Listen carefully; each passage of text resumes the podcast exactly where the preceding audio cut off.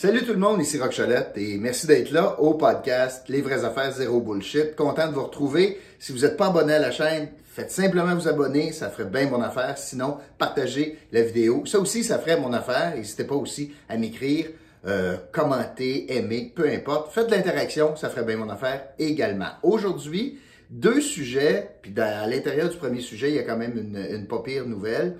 Euh, en fait, c'est compliqué aujourd'hui. Je vous reviens sur la question des voyages parce qu'on apprend de nouvelles choses là, par rapport aux élus qui voyagent. Je veux revenir là-dessus. Je veux aussi euh, tenter probablement de vous parler dans ce sujet-là de ce qui est arrivé derrière les portes closes depuis que c'est sorti dans les médias qu'on euh, pouvait recevoir 1000 pièces pour faire la quarantaine au retour de Cuba.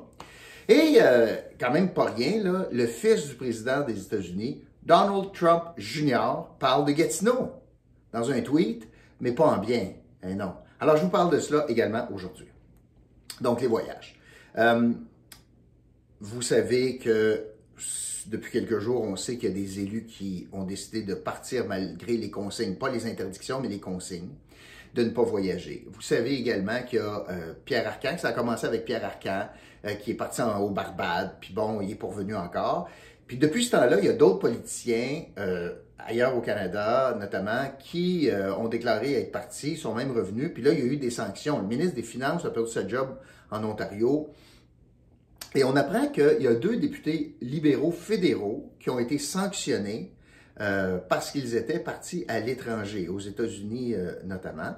Et je vais vous parler de ça deux minutes.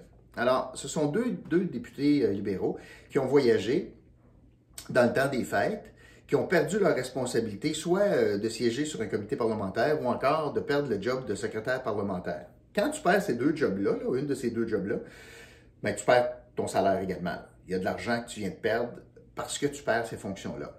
Et euh, ces gens-là étaient à l'étranger. Dans un des, un des cas, ils étaient à l'étranger parce qu'ils s'en allaient voir la grand-mère de sa conjointe ou le grand-père de sa conjointe qui était très malade.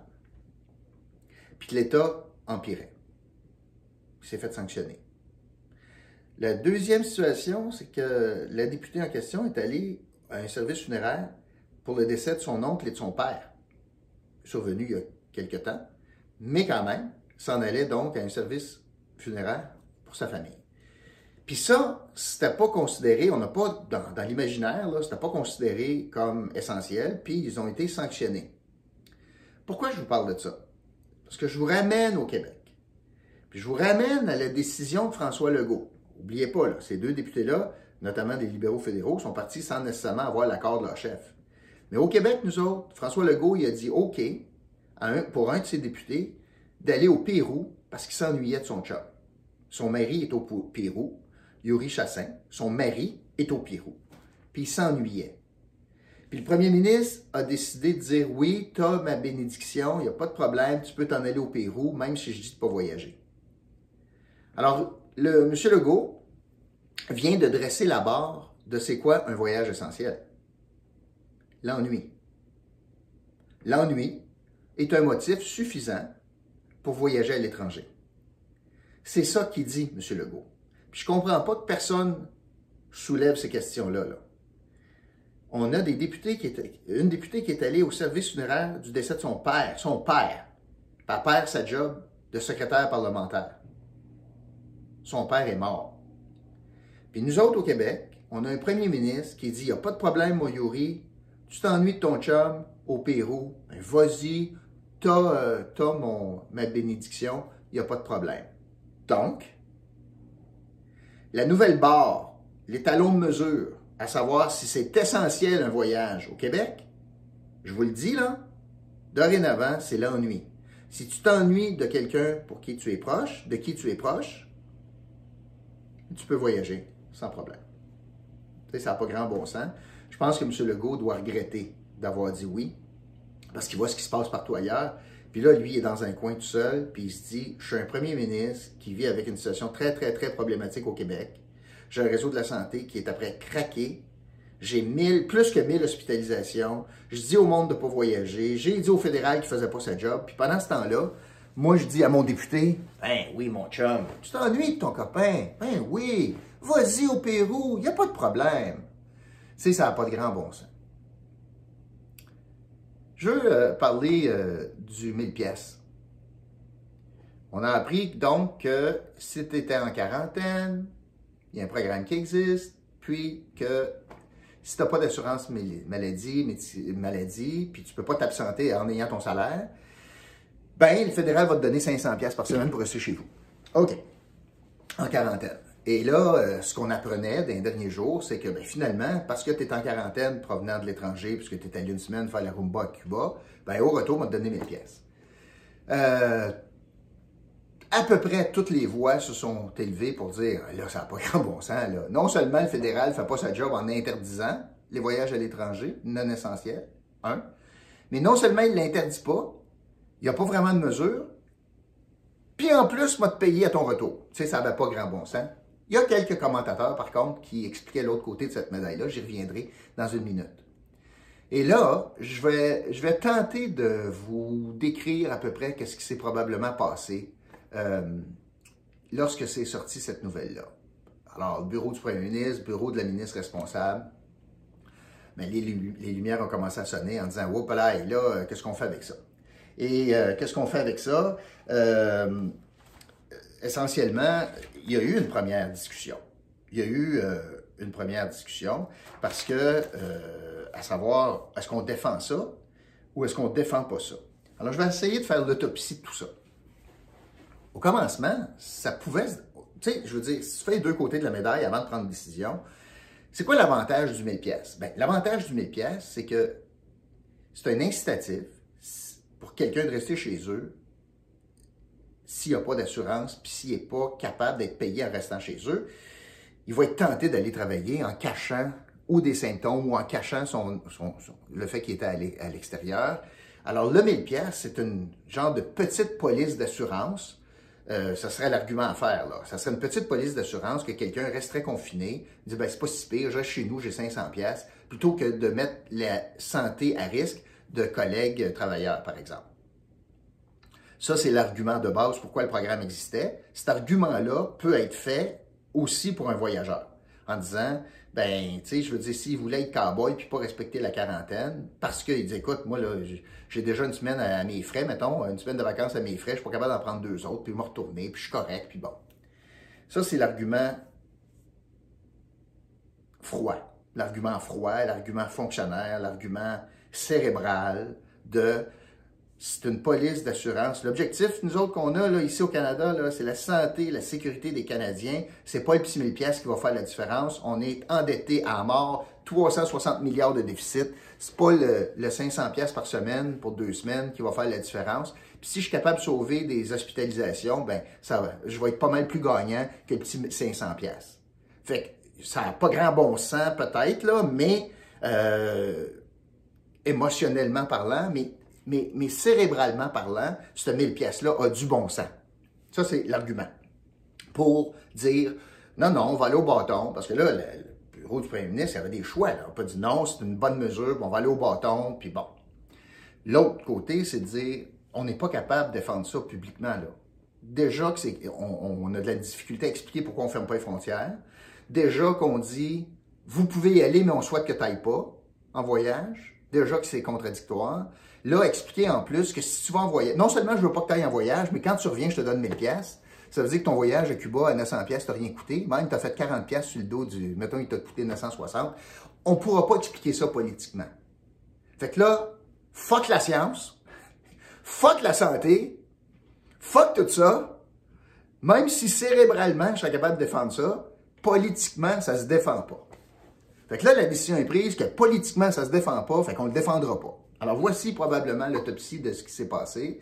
Là, le bureau du premier ministre puis les gens au COM ont dit à la ministre, là, tu vas sortir rapidement, euh, je pose que t'es là, puis t'es en vacances, je m'en sac, on va sortir un tweet, tu vas dire, si t'as pas, pas le but, puis essentiellement, on va réparer ça.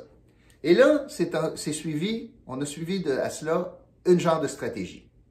Et voici ce que je pense qui est arrivé, c'est qu'on a envoyé euh, des lignes de presse aux députés libéraux. Et euh, les lignes de presse, on leur a dit, si vous êtes capable de faire des entrevues, c'est correct, mais utilisez les médias sociaux. Allez sur les médias sociaux, puis dites que la ministre a pris note de ça, puis que ça n'a pas de bon sens, puis qu'on va réparer ça, puis qu'on va réagir.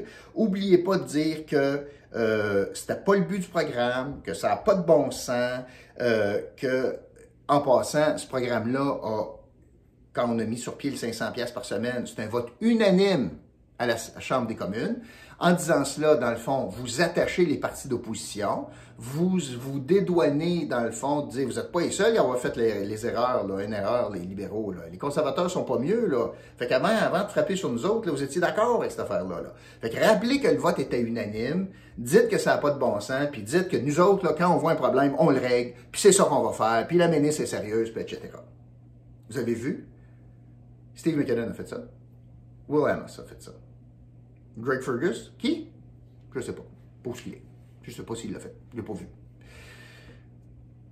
Ensuite, on a euh, envoyé les, les, ténors, notamment au Québec, Pablo Rodriguez. On a envoyé Pablo Rodriguez au bâton en, lui disant Prends place, là, vas-y, LCN, puis les nationaux, puis tout, puis tu vas dire Ça n'a pas de bon sens, ce que je viens de dire. Ça n'a pas de bon sens, puis on va régler ça. Puis euh, c'était pas pour ça que le programme était fait. Alors, c'est à peu près l'autopsie de la situation. C'est la bonne nouvelle. Moi, je pense que ça n'a pas grand bon sens. Je pense que les, la, coercition pour garder le monde en quarantaine, honnêtement, est obligatoire. On est obligé de vérifier où est-ce qu'ils sont. C'est pas parce que tu recevais 500 pièces par semaine à rester chez vous que tu n'iras pas à l'épicerie. Je voyais un reportage hier à l'aéroport et le monde débarque de l'avion. Ça rentre dans des taxis, ça rentre. le mononcle qui va chercher à l'aéroport, ça donne quoi à quarantaine? L'autre, il s'en va au restaurant de l'aéroport. L'autre, il prenait un vol sur Toronto. Comment tu vas gérer ça? Comment tu gères ça? Tu atterris à Montréal, puis ça, tu t'en vas à Toronto. La quarantaine, il est aussi infecté ou possiblement euh, infecté à Toronto qu'à Montréal ou à, Tremblant. je ne sais pas comment est-ce qu'on va gérer ça. Ça, c'est un premier, premier grand sujet. Puis la bonne nouvelle, c'est qu'on va au moins enlever le 1000 pièces, ça va faire 5 tabarouettes. Mais il y a un argument à faire sur l'autre bord, je vous le dis. Euh, d'ailleurs, le chroniqueur euh, Patrick Lagacé, lui, il penche sur l'autre bord. moi, lui, il pense que le 1000 pièces, a bien du bon sens. Mais quand tu es élevé de la gauche caviar, hein, peut-être plus facile de donner 1000 pièces. Euh, je vais vous parler des États-Unis parce que c'est quand même pas rien, là. Le, fils du président parle de Gatineau dans un tweet. Ouais, c'est pas le fun, ce qu'on se fait dire. Alors, ça revient à quoi? Il y a eu une, intervention policière, euh, un party, ça a brassé, puis ça s'est ramassé sur les médias sociaux, puis comme d'habitude, on voit juste une côté de, l'histoire, une facette de l'histoire, puis l'intervention policière est jugée rough un peu. Finalement, il y a des tickets, il y a deux arrestations ça se ramasse sur les médias sociaux. Malheureusement, ça se ramasse sur les médias sociaux parce que euh, moi, je pense qu'on est dans une société de droit, je le souhaite, puis qu'il y a un processus. Puis le processus, ben là, en plus, on voit à face des policiers, puis etc. Euh, il y a un processus. S'il y a quelque chose de pas correct, on, ira en déontologie policière, puis on suivra, on suivra le cours de ça. Pas, pas je m'en vais sur Facebook, puis euh, c'est tout des mangeurs de marre malades, là, les polices de Gatineau. Puis d'ailleurs, je traite, euh, depuis toujours, euh, depuis très longtemps en fait, je traite la police de Gatineau d'une police politique qui agit au dictat politique, alors qu'il ne devrait jamais. Quand on a un chef de police qui est sanctionné en déontologie policière, il n'est plus là, le Mario Harel, ça n'en dit long sur le corps de police. Mais mon commentaire n'a pas d'effet sur les policiers. Je trouve pas que les policiers sont pas bons là, à Gatineau. Puis comme dans toutes les sphères de la société, il y en a des bons, des pas bons. Mais mon regard sur la police de Gatineau qu'elle est une police politique qui agit au dictat politique, c'est en lien avec la direction du service de police, puis le lien entre la direction du service de police et le cabinet du maire. Quand j'étais à la radio, imaginez ceci, là. on empêchait la police de venir sur mon émission quand on avait une alerte en berre. Il y a un enfant qui s'est dit en danger, puis la police de Gatineau ne pouvait pas venir expliquer l'alerte en berre sur mon show parce que le cabinet du maire ne voulait pas. Imaginez, là. Là, la vie de l'enfant est en jeu. Puis c'était plus important de faire chier Cholette que de sauver la vie de l'enfant. Mais ça, c'est la réalité. Alors là, la vidéo passe euh, dans les médias sociaux. Il y a un chroniqueur de l'Ouest canadien, très à droite, et son nom, c'est Ezra Levant, L-E-V-A-N-T, qui dit, euh, écoutez ce qu'il dit, lui, dans son, dans son tweet. There were six people in a house in Gatineau, Canada. A neighborhood, a neighbor snitched. Police went in, Gestapo style, assaulting citizens. Alors, il y avait six personnes dans une maison à Gatineau, au Canada. Euh, il y a un voisin qui euh, a dénoncé la situation, snitched. Et la police est allée, style Gestapo, c'est pas un compliment, et ils ont agressé les citoyens. Et là, ça continue. So, yeah, every uh, lockdown politician who made this monstrous world and then tries to sneak away to Florida or Hawaii. Fuck you. Ça, c'est, ça, c'est le, ça, c'est le chroniqueur. Et euh, Donald Trump Jr., qui joue un rôle quand même dans l'administration de M. Trump, euh, je ne sais pas s'il a déjà pensé dire le mot Gatineau dans sa vie. Je ne sais pas s'il est déjà venu à Gatineau dans sa vie. Je ne sais pas sait c'est où. Mais euh, il a dit ceci et il a, dans le fond, retweeté. Et il a dit This is insanity and it's coming here soon if you don't wake the hell up. Alors, ce qu'il dit, Donald Trump Jr., c'est c'est de la folie. Ça s'en vient ici aux États-Unis si vous vous réveillez pas vraiment rapidement.